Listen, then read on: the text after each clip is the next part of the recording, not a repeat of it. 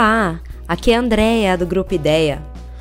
E aí, como você está nessa época de coronavírus? Por aqui, estamos aproveitando que o trabalho em home office nos deixa com um tempo um pouco mais livres e temos criado alguns conteúdos bem interessantes. Um deles foi uma série de artigos sobre fertilidade do solo, escrito pelo nosso diretor de Nunes. Essa série, intitulada Solo Vivo, começa com o Dib contando como foi a sua reunião com a doutora Joana Dombeheiner nos anos 90 e como esse encontro mudou totalmente a sua maneira de tratar o solo. Pois é, esses artigos foram o ponto inicial também para esse bate-papo que o DIB fez com o professor Sérgio Azevedo, do Instituto Federal de São Paulo. Esse bate-papo foi bastante rico e é isso que eu trago para vocês aqui. Quero aproveitar e dizer para vocês que você pode baixar esses dois artigos lá no site do Grupo Ideia, www.ideiaonline.com.br. Espero que você goste do bate-papo e que ele faça você pensar melhor em cuidados com o solo. Aproveite!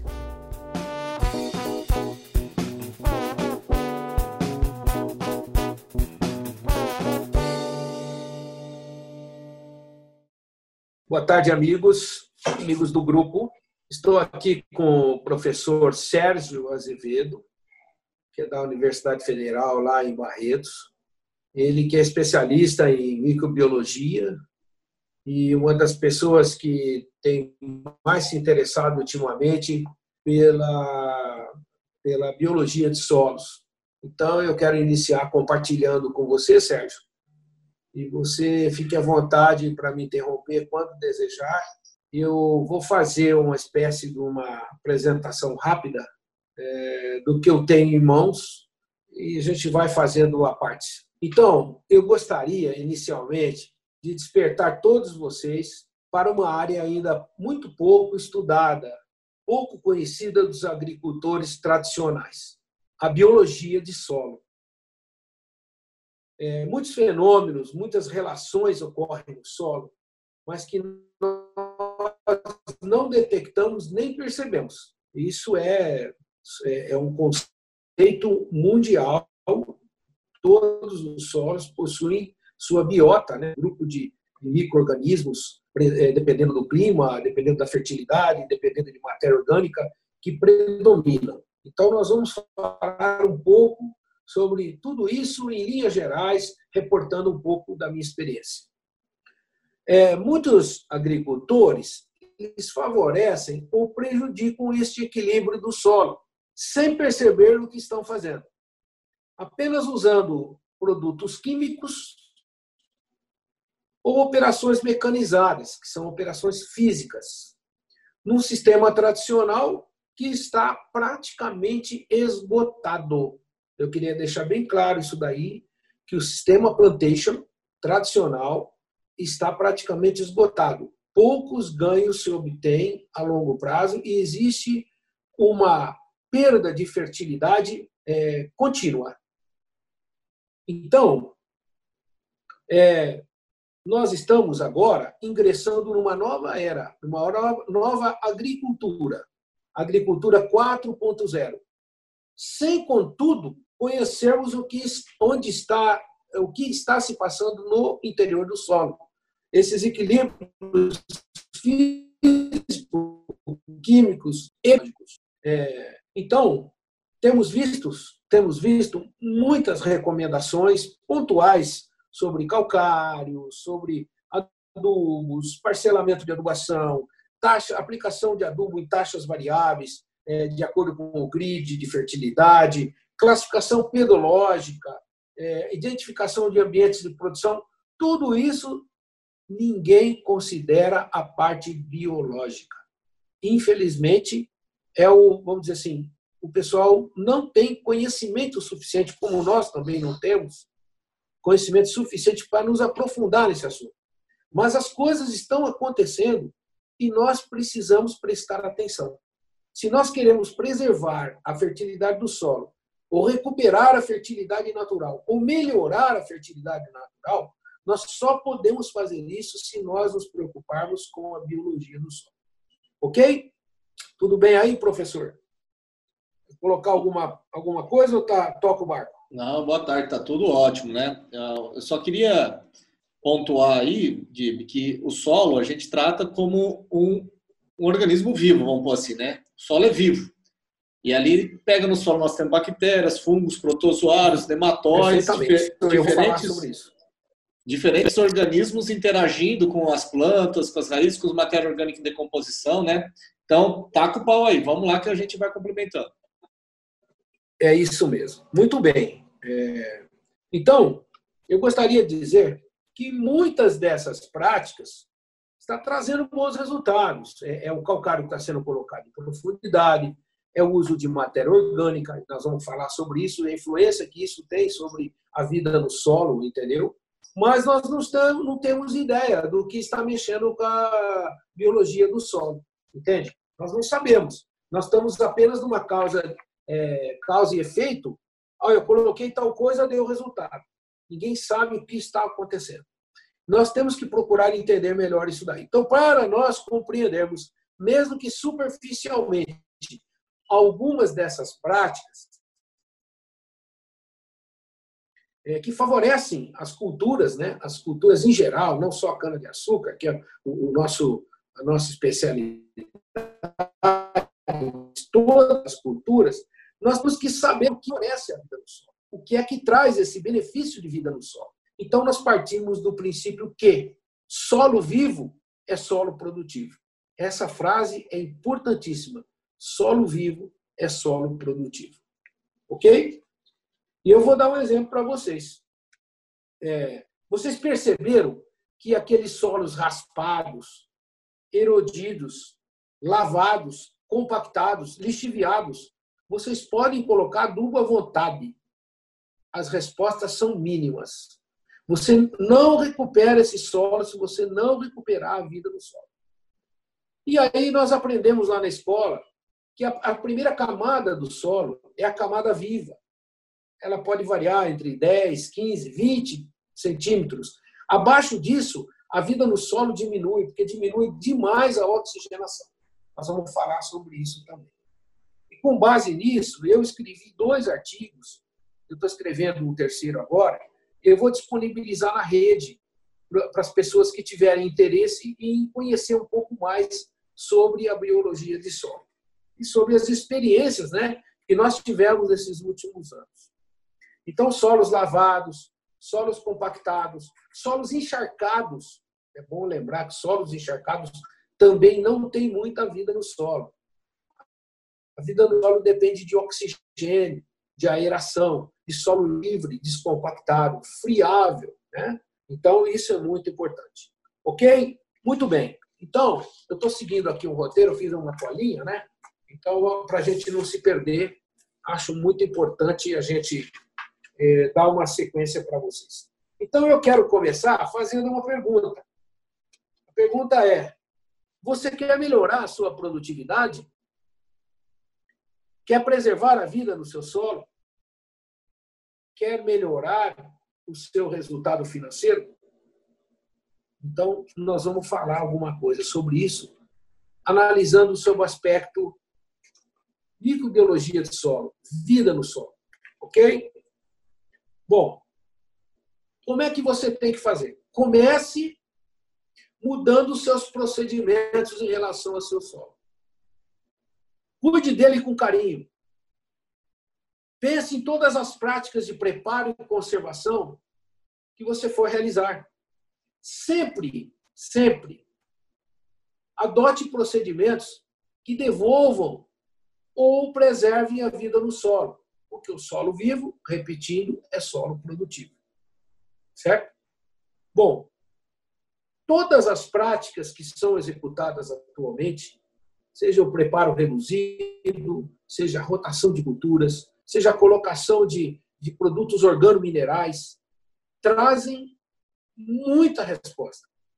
E os micro-organismos, eles precisam também de alimentos nós precisamos dar a eles fósforo, cálcio e material orgânico. Material, eu disse. É muito importante trabalhar os restos de cultura, restos de raízes, folhas, enfim, devolver alguma coisa para o solo, para os micro-organismos atacarem e transformarem isso tudo em produtos prontamente assimiláveis, seja minerais ou orgânicos, pelas plantas. Ok? Bom, eu quero começar ainda, nós estamos no início da nossa conversa, contando uma passagem que eu tive na minha carreira. Eu quero que vocês prestem bem atenção nessa historinha. Eu jamais vou esquecer disso. Na década de 90, eu recebi um chamado de um cliente proprietário de uma grande usina, que após ler uma reportagem no jornal, tinha naquela época o suplemento agrícola do jornal Estado de São Paulo, alguém deve lembrar disso, leu uma reportagem sobre as pesquisas da uh, saudosa professora doutora Joana Bob Heiner, lá da, do Rio de Janeiro, quilômetro 47, se não me engano. E aí ele pediu para que eu entrasse em contato com ela e falasse com ela que ele tinha interesse em, em utilizar as pesquisas dela para montar um produto comercial. O que, que ela descobriu? Ela identificou micro-organismos fixadores de nitrogênio diretamente do ar na cana-de-açúcar, provavelmente em todas as gramíneas. Bactérias eh, do tipo Azotobacter, aí o professor pode me ajudar com os outros gêneros, que fixavam. E ele, puxa vida, falou: encontramos é, um caminho para não ficar usando adubo químico. Vamos substituir o nitrogênio na cana-de-açúcar. Vamos produzir essas bactérias em escala comercial e vamos inoculá-las na planta para substituir o adubo químico. Num pensamento simplista, né? E eu, como bom funcionário, cumpridor de ordens e desconhecedor do assunto, fui parar lá no escritório da, da professora eh, Joana Dobheimer. E ela me falou uma frase que eu tenho essas palavras comigo até hoje e jamais vou esquecer. Sabe o que ela me disse? Ah, antes eu queria dizer para vocês que o meu patrão liberou uma quantia enorme de dinheiro para contratar com exclusividade esse trabalho. Chegando lá, ela me disse: Meu filho, não é necessário montar nenhum laboratório nem isolar esses micro-organismos, porque eles já existem na micro, é, microflora do solo, já existem na natureza. Aquilo, eu falei, nossa, mas essa mulher está rejeitando alguns milhares de dólares aí, puxa vida, é, deixa eu entender melhor. E ela continuou.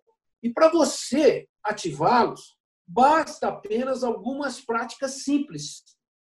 Como, por exemplo, acabar com a compactação. Estimular os micro-organismos com aplicações de fósforo e cálcio, o que normalmente você já faz. E outra coisa, e você precisa enriquecer a terra com a presença de materiais orgânicos, com restos de cultura, restos de animais, e até os nossos subprodutos da nossa agroindústria canavieira. O catalisador de tudo é o oxigênio do solo. Tendo o oxigênio, esses micro-organismos vão se alimentar, vão se proliferar e vão enriquecer esse solo, decompondo o material orgânico e transformando ele em humus. Humus, ácidos fúvicos, depois humus. E esses produtos vão ser muito úteis na melhoria da fertilidade do solo e da sua produtividade. Aí eu falei, nossa senhora Aparecida, eu não atento para esses detalhes faz muito tempo. É NPK, calcário, gesso, gesso que eu acho que é um produto agressivo, né? Enfim, para que os solos sejam descompactados e se multipliquem junto às raízes de cana, os micro-organismos se multipliquem junto às raízes de cana, eles vão estabelecer uma perfeita simbiose. E completou. As raízes excretam é, é, substrato úteis para esses micro-organismos. E esses micro-organismos devolvem é, é, nutrientes decompostos e facilitam a absorção de água ela depende de micro-organismos. E ela me falou de uma tal de micorriza, né? as micorrizas que eu nunca havia ouvido falar. Nós tivemos uma formação intelectual na escola muito ligada à área química, física, mas nós não tivemos uma formação biológica. E a biologia está em todo lugar. Um solo vivo é um solo onde os microorganismos úteis, favoráveis, estão ativos. Um solo compactado, os microporos tomam conta. Nós não temos praticamente oxigenação. Esses microorganismos desaparecem e dão lugar a outros microorganismos anaeróbicos, microorganismos é, que são prejudiciais à planta. Chegam a ser até, inclusive, é, muito danosos, como é o caso de nematóides que se proliferam assustadoramente.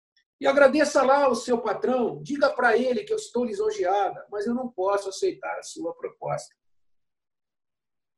E eu não falei e não fiz uma proposta pequena. Eu fui autorizado a fazer uma proposta muito significativa. Aquilo me deixou completamente sem ação. Primeiro, pela ética e pela qualidade da informação simples, da forma como ela me passou. O enfoque que ela deu para a gente, que faz tudo mecanicamente, que há anos a gente vem compactando nossos solos, culturas, sucessivas. E eu, a partir de então, a minha cabeça mudou. Eu fui com mil ideias na minha cabeça e aquela senhora realmente mexeu comigo. E foi um, uma coisa que me despertou um novo mundo, um mundo existente e pouco pesquisado. Felizmente, hoje, é, excelentes pesquisas estão sendo feitas no setor, fora do setor, na Embrapa, né? o professor Sérgio mesmo tem feito alguns trabalhos interessantíssimos, os seus parceiros. Nós temos empresas hoje vendendo micro-organismos é, inoculantes, é, produtos que, que participam da microflora do solo rapidamente, mudam o aspecto. Eu tenho visto resultados formidáveis, podemos enumerar umas três ou quatro empresas aí que já estão é, no mercado. E ali começou a minha transformação profissional eu passei a ter muita atenção para esses conhecimentos. E, na verdade, é, o, o, a gente, eu parei de me preocupar somente com doses econômicas de produtos químicos e suas reações físico-químicas no solo e passei a olhar as terras agricultáveis de outra forma, olhando e contemplando a vida e as relações físico-químicas e biológicas que aconteciam automaticamente. De lá para cá, em alguns lugares onde as pessoas permitem fazer esses trabalhos, nós temos conseguido recuperar a fertilidade de solos, é, recuperar a produtividade. Nós temos conseguido aumento de produtividade de mais de 20% somente trabalhando a microflora do solo, respeitando o solo, diminuindo os fatores negativos, erosão, compactação, entendeu? E tudo que diz respeito e que é contra a proliferação de microorganismos, microorganismos favoráveis. Tá? Só para encerrar essa primeira parte, Sérgio, eu estou vendo aqui uma nova pessoa, o Carlos Eduardo da Palma. Tudo bem, Carlos? Seja bem-vindo, viu? Eu não eu sei Eduardo se você está me ouvindo aí. É, é, que bom. Fico contente que as pessoas passem. Nós vamos gravar, nós estamos gravando, né, Sérgio? Depois nós vamos colocar isso em podcast para vocês é, refletirem como nós estamos refletindo na nova agricultura. Nós estamos numa nova era. E não é drone que vai aumentar nossa produtividade. Nós temos que pensar naquilo que está lá existente na roça, que é o nosso trabalho. Eu tenho visto excelentes trabalhos de conservação do solo pessoas fazendo uma conservação natural da vida, sem saber o que estão fazendo. São as rotações de cultura, a inserção de crotalária, rotação com amendoim, com soja, sucação mínima, é, desculpa, preparo mínimo do solo, preparo reduzido, a inserção de calcário em profundidade, dando comida para a planta, organominerais, inoculação de micro-organismos já selecionados por essas novas empresas que estão no mercado. Tudo isso é, um no, é uma nova agricultura. Eu quero chamar a atenção de vocês. Essa é a nova agricultura, a agricultura do futuro, onde nós vamos agrupar toda essa parte química que durante muitos anos nós aprendemos a lidar. E muitas das respostas que nós não tivemos que estão ligadas à parte biológica. Tá ok? Vamos lá. Só para encerrar essa primeira parte, eu queria dar um exemplo para vocês. É, e é uma coisa que eu vivi há muitos anos atrás, pioneiramente, quando eu trabalhava na Copersucar como pesquisador, eu fui fazer o, minha, meu trabalho de mestrado é, e eu escolhi fazer um trabalho de respostas de variedades à aplicação de torta de filtro dentro do suco, que na década de 80 era uma puta novidade, né, sabe? Era difícil de aplicar, não tinha carretinha, ninguém compostava. E, gente, foi uma surpresa extraordinária. É, nós fizemos esse trabalho no grupo Zilor, né, na usina Barra Grande, especificamente. Deixo aqui novamente meus agradecimentos àquele pessoal que, que eu tanto estimo, né? o Ercine, o Jorge Morelli, o Zé Osório, todos aqueles que me ajudaram. E nós aplicamos 25 toneladas de torta úmida dentro do suco, numa, num sacrifício danado, num experimento que depois nós plantamos 25 variedades distribuídas em blocos casualizados, um experimento muito bem feito, que deu um trabalho enorme para a gente montar. E nós observamos um ganho médio computado de 12 toneladas por hectare em três cortes, ou seja, na média, 12 toneladas. Quer dizer, observamos residual até o terceiro corte. Esse trabalho está publicado num dos anais do, uh, do CTC. E, e, esse, e essa primeira grande resposta era uma areia é, quartzosa, na época, hoje chamado neosolo. É, é, essa resposta me deixou deslumbrado. O primeiro corte teve variedade que deu 25, 27, 28, 30 toneladas de cana por hectare a mais. Então vamos lá, minha gente. Só para encerrar essa primeira parte, eu queria deixar uma mensagem para vocês. Né? Essa primeira parte me deixou, naquela época, extasiado com a resposta da torta de filtro. E foi um dos primeiros trabalhos de torta de filtro dentro do suco. E a partir dali a coisa cresceu, as pessoas inovaram. Hoje é uma prática corriqueira nas usinas, tem muita utilidade, tanto em soqueira como em cana-planta, vários equipamentos, compostagem, enriquecimento, enriquecimento com o material orgânico. Enfim, a coisa cresceu. Mas eu queria falar uma coisa para vocês. Só cresceu porque nós ativamos a vida no solo. Só por isso. E aí, de lá para cá, nunca mais ninguém parou de usar a torta de filtro e agora estamos atacando com outros resíduos de animais e de granja e etc. Tá certo? Então, era esse o primeiro recado. Eu quero abrir agora para vocês. É, não sei se todos escutaram a historinha que eu contei da, da professora Joana Dobheimer, que identificou um organismo no solo e, e, e, e, meu patrão queria comprar a tecnologia dela e ela disse: Não, vai para casa, vai lá, meu filho. Você me chamou de meu filho na época. Eu fiquei feliz, né, porque me chamou de novo, eu já não era tão E ela, e ela falou: vai para casa, meu filho, os seus organismos micro estão no solo, você precisa cuidar deles, você não precisa de mim. Pô, uma ética extraordinária. E, e, e, e, o patrão falou: pode abrir até tantos, até um milhão de dólares, você pode oferecer para a mulher, eu quero essa tecnologia aqui. Na verdade, ela não quis nem ouvir direito valores financeiros. Foi eticamente favorável, foi fantástica, sabe? Me deixou feliz da vida me deixou feliz da vida, porque ela me ensinou um mundo, me deu um caminho para um mundo novo. Agora eu vou deixar com vocês, né? sempre lembrando que o, o Sérgio está gravando, né? depois nós vamos disponibilizar em podcast. Quem quer falar, fique à vontade. Ô, Divi, é, agora vou dar um olhar de biólogo aí no meio dos agrônomos. Eu acho que eu sou o único biólogo naquele grupo. É, então, até é um momento de troca muito importante, porque vocês têm um olhar e eu estou aqui para mais dar um outro olhar complementando o serviço de vocês, né? E aí você, a gente não com, compete, complementa, né? Vocês que estão para atender o agricultor e eu estou aí para atender Fica à vontade, vocês. Sérgio. Eu gosto, é, eu gosto aí, muito de ouvir quem está nos olhando com outro ângulo, porque nós somos muito bitolados. Agrônomo é muito de receita pronta. E aí a, visão que o biólogo tem, que é onde eu acho que enriquece todo o processo, é que a gente busca ver as relações entre todos os componentes do ambiente.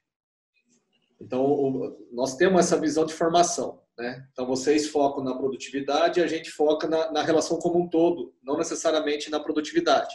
Aí a gente pode direcionar isso para esse fim ou não, ou seja, é, eu vou buscar um organismo que vai combater um inseto praga, né? um entomopatogênico, a partir do momento que eu conheço a relação dessa praga do inseto. Então, eu sei que tem um fungo que ele é uma praga de um determinado inseto e esse inseto é uma praga de uma determinada cultura de vocês, aí, cultura de interesse, como a cana ou qualquer outra. Então aí eu vou estudar essa relação e a gente utiliza ele como controle biológico, né? Utiliza ele como defensivo para controle biológico.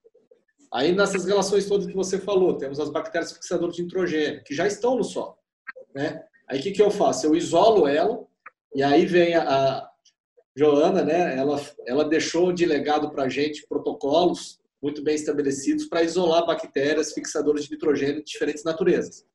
Então, a gente utiliza o material até hoje dela. Tá? O material que a gente utiliza no laboratório como ponto de partida é o protocolo que ela deixou pronto. E aí a gente seleciona as bactérias fixadoras de nitrogênio. Né? E aí o que, que a gente faz? Coloca para crescer essa bactéria em condições favoráveis e despeja no solo trilhões dela. Aí, quando a gente despeja trilhões dela, o que, que vai ter? Vai ter uma superpopulação lá de bactérias com aquelas características, fazendo o que ela sabe fazer, que é da biologia dela, né? Então, se você tem, se ela tem alimento, ela continua crescendo e continua é, buscando nitrogênio na atmosfera, se no solo não está conseguindo suprir. E aí ela disponibiliza para a planta. A solubilizador de fósforo, a mesma coisa, ela já está no solo. A gente vai enriquecer as condições favoráveis a ela ou joga o exército dela no solo, né? Porque tem toda uma relação independente do solo. Então, se pegar um solo qualquer, vai ter lá o seu equilíbrio, sua comunidade de equilíbrio de bactérias, fungos, protozoários, anelídeos, nematóides, né? todos eles estabelecidos por a cultura que tiver plantada, se é floresta, se é braquiária, cana, soja, o que for. Sim. E quando a gente mexe qualquer fator, você está interferindo no equilíbrio dela também. Só que assim, a gente Sim. fala isso de relações ecológicas, mas como que mede isso, né? Como que nós vamos medir? Que é um trabalho, aquele trabalho que a gente estava falando da professora Ieda, né? Que ela soltou agora uma circular, depois a, a gente pode jogar no grupo lá, para que todos tenham acesso. Que ela está trabalhando justamente com bioindicadores, né? Ela está fazendo bioanálise do solo a partir de bioindicadores produzidos pela própria bactéria. Então a gente já tinha a respiração basal do solo. Todos aí já ouviram falar disso, respiração basal do solo? Não. A, a Não. Respira... Prazer, a, Esse conceito pode ser que eu tenha conhecido com, com outras palavras.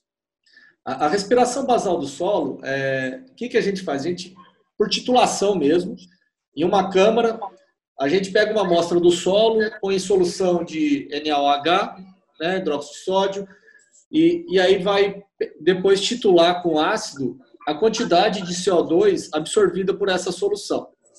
Então, uhum. no solo que tem uma atividade de micro-organismos alta, vai ter maior liberação de CO2, que é produto da respiração. Né? Uma que tem baixa vai ter uma menor. E a gente faz a titulação e compara isso. Né? Aí a gente compara qual solo está tendo uma liberação maior de CO2, que ele vai representar aquela respiração, né? E aí a gente depois pode fazer um consciente metabólico, que é ver quanto desse CO2 de fato está relacionado à atividade de microorganismos, né? De microorganismo no solo. E aí não é só microorganismo, tá? É, nematóides, anelídeos, tudo que tiver naquele solo lá que, você, que passar na peneira vai estar tá liberando CO2. Então eu seleciono na peneira que eu vou usar.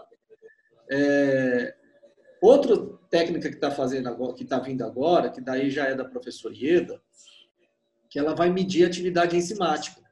Porque como é que o microorganismo se alimenta? Ele não tem lá a boca dele que ele abre, ingere e põe para dentro, né? As bactérias, como tô, e os fungos no caso. O protozoário faz isso. Né? O protozoário faz a fagocitose lá, põe para dentro. Mas fungo e bactéria, que são os principais, eles liberam as enzimas no solo. Aí essas enzimas vão estar ativas, vão começar a digerir as substâncias e depois essas substâncias são absorvidas por esses organismos. Só que vamos por assim, uma bactéria liberou essa enzima, essa enzima começou a fazer digestão e essa bactéria, ela por algum motivo morreu, deixou de existir. A enzima dela continua ativa. Sabe lá por quanto tempo, né? Mas a atividade enzimática dela reflete que ela teve presente. Então, se eu consigo medir a atividade enzimática no solo, eu também consigo medir a atividade de micro-organismos e ver assim a qualidade do solo relacionada a micro-organismos. Né? Essa circular técnica que eu não vou compartilhar depois, que eu já compartilhei contigo, ela mostra. É, eu estou vendo aqui, é muito interessante, é bem extenso o trabalho. É. E ela, e ela faz uma revisão de literatura. Não deu para ler tudo ainda, mas ela trabalhou com, com milho, né, com, com soja. Não, é, eu quero dar uma analisada direitinho, porque isso é o futuro, viu? Olha, é, é, isso aí. Tem mais gente aí acompanhando a gente. O Ademir Lima, André Mariana, Antônio Procópio, Eduardo Botter. É, pena que as outras pessoas não souberam a tempo, né? Mas nós vamos tentar disponibilizar esse áudio é, para a gente conseguir é, a mais adeptos. E se vocês é, me ajudarem, eu gostaria de fazer mais algumas sessões em muito breve para a gente falar sobre esse assunto estudar essas matérias. É, o, o, próprio Ronaldo pode dar uma, dar uma palavrinha sobre o que ele viu lá, o, o Eduardo sobre o que ele está obtendo, o Sérgio com o conhecimento de biologia que ele tem, e eu vou de alegre só fazendo meio de campo. Se vocês toparem, marcamos outra bate-papo por aqui uma semana, dez dias, acho que é um tempo razoável. É, isso, isso foi bom para quebrar o gelo, né? E quebrar é. essa quarentena que está me deixando maluco.